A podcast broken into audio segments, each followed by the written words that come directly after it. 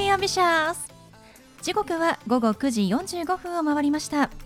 金曜日の夜いかがお過ごしでしょうか？パーソナリティの松野紗友子です。この番組ボーイズビーアンビシャスのコンセプトは夢を抱き語りそして行動に起こそうということで毎回さまざまな業種のビジネスパーソンがゲスト出演。どんなビジネスをされているのかどうして始めたのかその思いを語っていただくそんな番組です。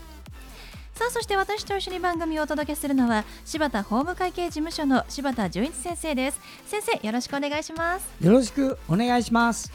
さて今日4月15日は、はいえーディズニーランドがはい。開園した日なんだそうです。おー。38年前ですね。あ1983年にデはい。ィズニーランドができたんですよね、あー。柴田先生はディズニーランドとか行きますか？行きましたよ。行きました。玄関まで。玄関まで？はい。私銀行員時代にねお客様をツアーで連れて行って玄関のところであのディズニーランドツアーのね司会をやってましたここで記念写真撮って さあ皆様行ってらっしゃいってそこでそのまま帰ってきて先生入らない中にも一回も入ったというえー、ですそうなんですね。なんかそんなイメージはしましたけれども、はい。もう何十組もね 連れてきました。そうでしたか、い、やぜひ一度ぐらい行ってみてください楽しいですから。はい。はい夢の国私はい数ヶ月前に、はい。あのちょうどね結婚記念日だったのであ2年ぶりぐらいにランド行ってきました、あそうですか。はい、あの今ちょっと人数制限が、あはい。ちょうどねその時は人数制限されてる時だったの10年が、はい。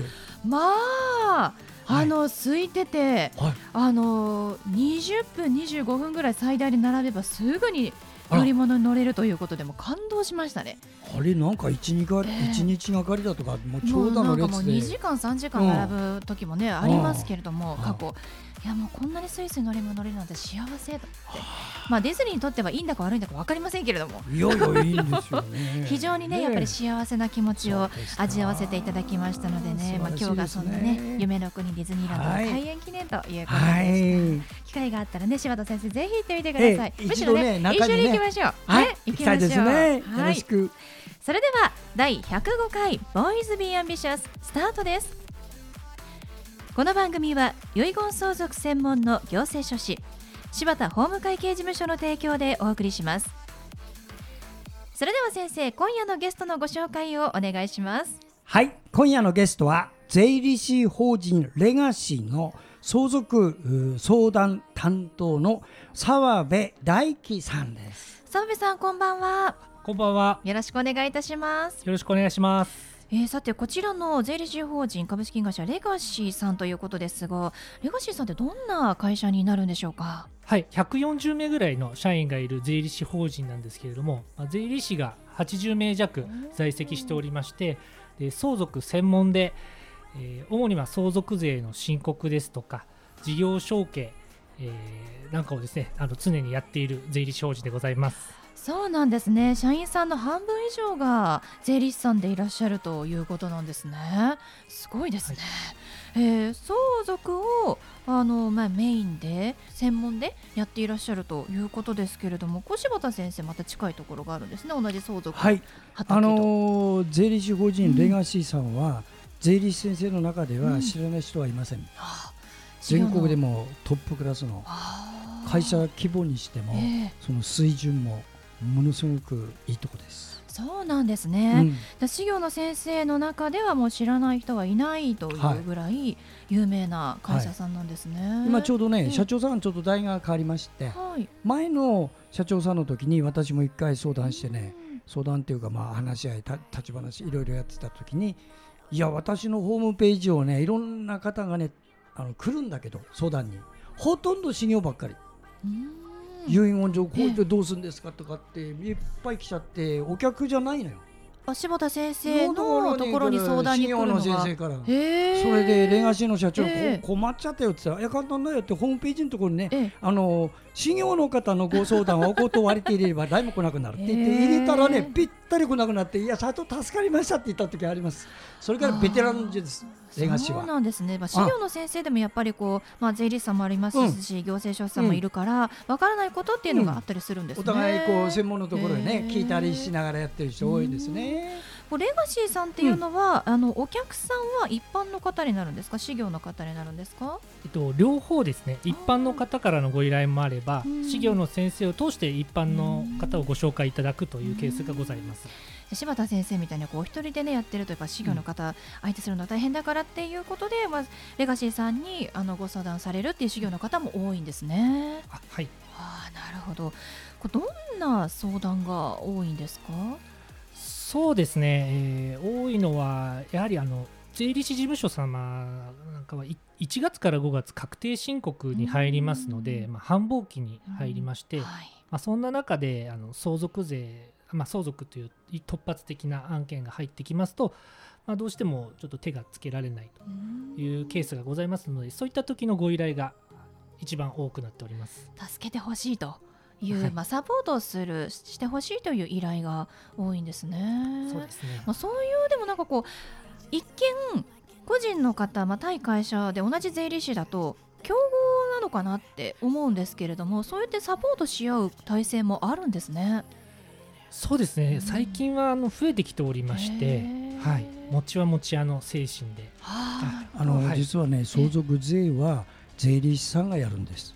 あはい。こういうのを強力な独占っていうんですよ、税理士以外はやっていけないんです。えー決まりがあるんですね。あります。えーえで無料でも個別の相談を受けたら、うん。あの相談を私行政書士がやれば税理士法違反ですそれで法律相談っていうのはね、ええ。無料でやった場合は弁護士法違反にならないんです、はあで無料のだからそれでねいろんなところで無料法律相談ってやるわけですよ、あの区役所とか市役所などの、ところが税理士はね個別相談をあの無料でやっても税理士法違反。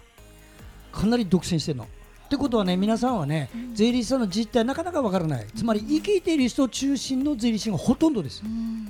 1年間にね1件ぐらい相続税やればせいぜいというのが全国平均よそれでもクライアントの人はこの方は相続税詳しい税理士だと思って頼むわけですはい。そうすると頼まれた方は戦々恐々ですよ。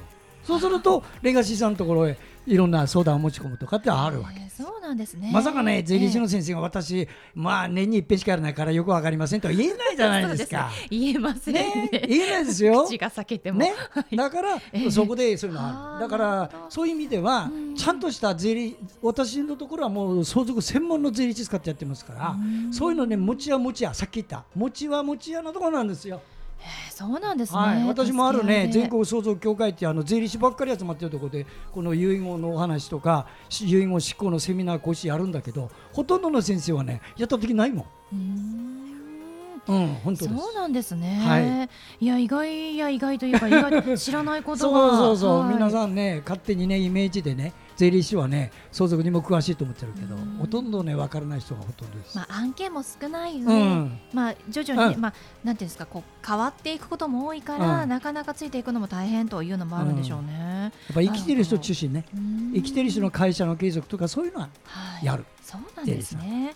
え澤部さんはどうしてこのまあ、えー相続専門でまあ税理士さんがいらっしゃる会社でお仕事しようと思われたんですか？そうですね、あのまあ、事の発端は、まあ、転職をししたんですけれども、はい。あのこのレガシーという会社が、まあ、東京だけに千代田区にありまして、まあ、転勤がまず一つないというのが 家庭な事情で非常に大きかったんですけれども、はいはい。まあ、そんな中で、まああのご縁をいただいてですねあの一度会社に訪問したんですけどもレガシーに、はい。まあ、そこでエントランスから、まあ、すごく綺麗で、まあ、お客様をこう迎える姿勢ですとか、まあ、あと相続に向き合う姿勢なんかをこういろいろ、まあ、代表の方が聞いてですね、まああのまあ、誰しもが相続って迎えるところだと思いますのでそういったところに携われる、まあ、非常に重要なポジションというところでしたので思い切ってやってみようと思いまして、そうなんですね、はい、お客様と向き合う姿勢っていうのはやっぱり会社の表側にもやっぱり現れるものなんですね。うん。そういうのを感じましたね。はい。実際にお仕事されていかがですか？そうです。実際はですねもう相続の申告期限がございますので、うん。慌ただしい雰囲気ではあるんですけれども、やはりあの対お客様っていうのをあの全ての社員税理士があの忘れずに、えーやっているというのはあの感じ取れます。あーそうなんですね。結構ねレガシーさんは真摯にねうん。きちんとやってくれるからね。安心して。大きな会社。あそうです、うん。その点ではね間違いない、はい。ただしがらみがあってね、あの社長さんが死ぬと中小企業の会社の社長が死ぬと今までた税理士がいろんなしがらみでやるとかっていうので頼んじゃって納税がもっと本来安くできるものができないとかそういう人も結構いるはずなんです。うんそうなんですね。検証のしようがないからねこれ。はあ難し。いああだからそういう面では皆さんもしそういう時はレガシーさんということで頭に入れといてください。はい。あのやっぱりそれれにはそれの専門家がいるってことです。はい。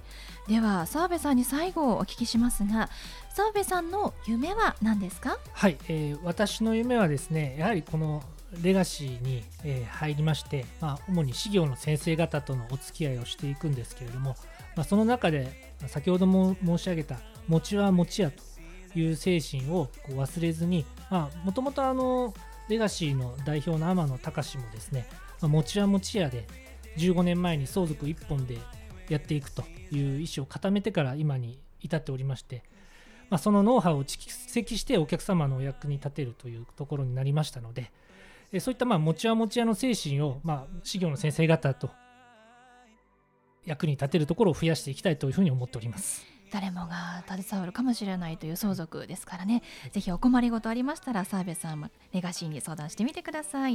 はいということで本日のゲストは税理士法人レガシー株式会社レガシーの澤部大樹さんでした。澤部さんありがとうございました。ありがとうございました。ありがとうございました。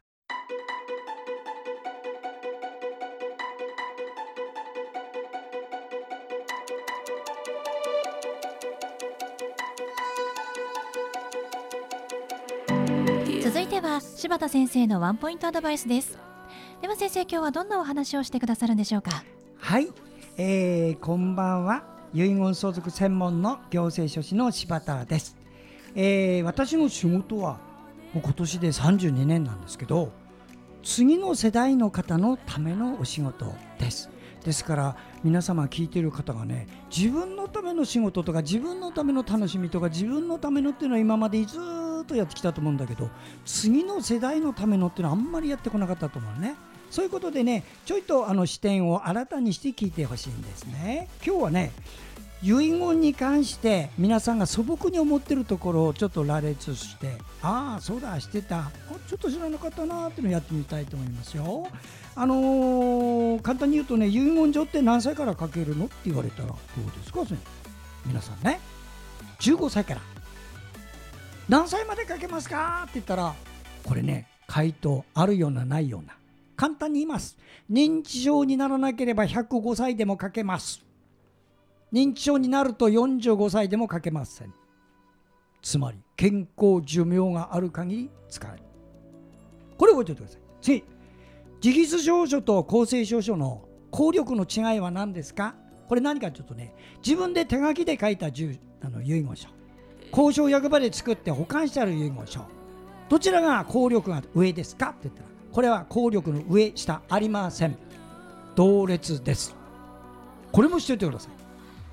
だから自信があってしっかりしたものを作れる人は自筆で作っても公正証書遺言と対等にぶつかっても勝ち目あるんですね。これも知っておく。次遺言書の作り直しって何回までいいんですかってお聞か何回でもいいです。その代わり交渉役場に行った時に本物です。本気ですって言ってください。何かあったら私の方にご相談ください。はい。柴田先生の相談は電話東京03-6780-1408 6780-1408までお願いします。以上柴田先生のワンポイントアドバイスでした。先生ありがとうございました。ありがとうございました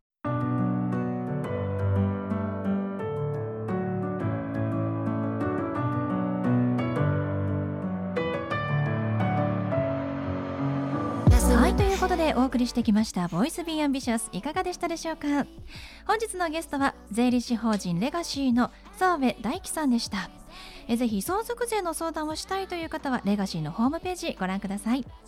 それではまた来週この時間にお会いしましょう。お相手は松野紗友子と柴田純一でした。それではさようなら。さようなら